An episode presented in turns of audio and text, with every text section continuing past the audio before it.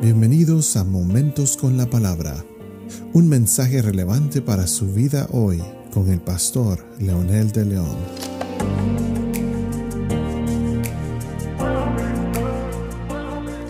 Saludos amigos y amigas, aquí estamos nuevamente con un episodio más de Momentos con la Palabra.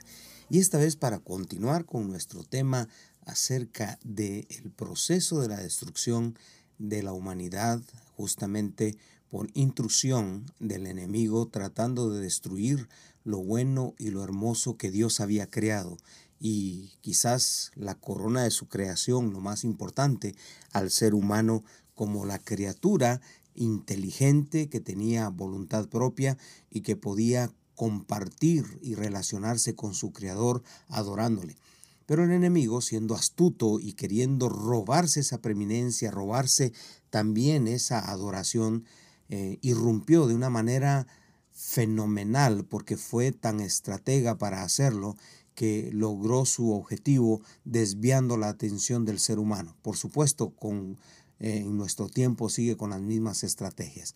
Hemos visto entonces los principios que eh, necesitamos en primer lugar, como dijimos ah, desde el principio, reconocer, segundo, aceptar nuestra culpa y tercero, necesitamos actuar.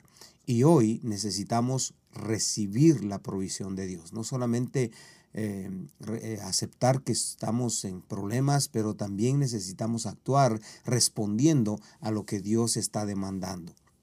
Una vez que Dios irrumpe nuevamente en la quietud del huerto, cuando ellos se escondieron, eh, Dios pregunta, ¿dónde estás tú? Por supuesto, esta fue una pregunta que para algunos quizás estaba de más, porque Dios sí sabía, pero Dios lo que quería era hacerle sentir al hombre y a la mujer que él estaba consciente de lo que estaba pasando, porque inmediatamente el hombre dijo que estaban escondidos y entonces fue que Dios le pregunta, ¿y quién te enseñó que estabas desnudo? Cuando el hombre le dijo que estaba escondido porque se había dado cuenta que estaba desnudo.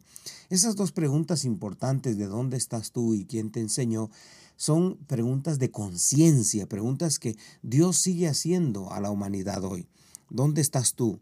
¿Qué, ¿Qué, está pasando contigo? Y algunos pues tienen muchas respuestas y se justifican de muchas maneras y culpan y seguimos en esa eh, eh, en ese vicio de muchas eh, personas y quizás de la humanidad caída de culpar las circunstancias siempre.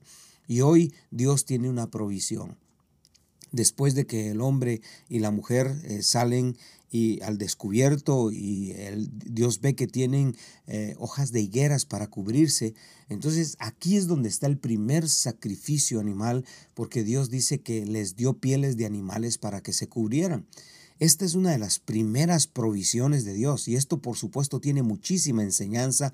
Eh, en teología esto tiene muchas, muchas variantes interesantes, lo que significan las pieles, lo que significa el primer sacrificio y haciendo siempre referencia al mensaje trascendental del Nuevo Testamento en el Cristo encarnado, en el Cristo crucificado.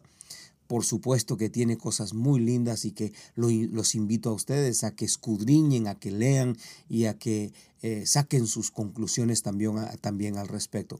Entonces, la primera provisión son estas pieles, porque las hojas de higuera son frágiles y no tan fácilmente los va a cubrir las pieles son más duraderas y les iba a ayudar contra las inclemencias del tiempo, pues ellos tendrían un castigo y Dios lo sabía. Entonces Dios haciendo provisión cuando los saca del huerto, estas eh, eh, pieles eran buenas para cubrirlos. Dios nunca dejó desprovista a su creación, a pesar de que le dieron la espalda, a pesar de que ellos quisieron igualarse a Dios y quisieron darle, como quien dice, golpe de estado a Dios por intrusión del enemigo, por haberse dejado convencer.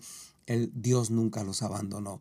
Y al darles esta, esta, estos trajes especiales, con eso estaba mostrando su misericordia, pero dándole un mensaje también a la humanidad entera habrá posibilidad de que no se queden aquí.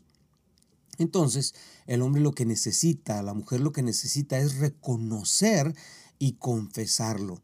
Ya lo leímos en el, episodio anterior de Primera de Juan, capítulo 1, versículos del 8. Es necesario confesar nuestros pecados. Es necesario decirle a Dios, Señor, sí lo hicimos. Nos apartamos, nos escondimos de ti, pero ahora lo reconocemos y queremos eh, aceptar nuestra responsabilidad y queremos volvernos, queremos cambiar de ruta, cambiar de rumbo.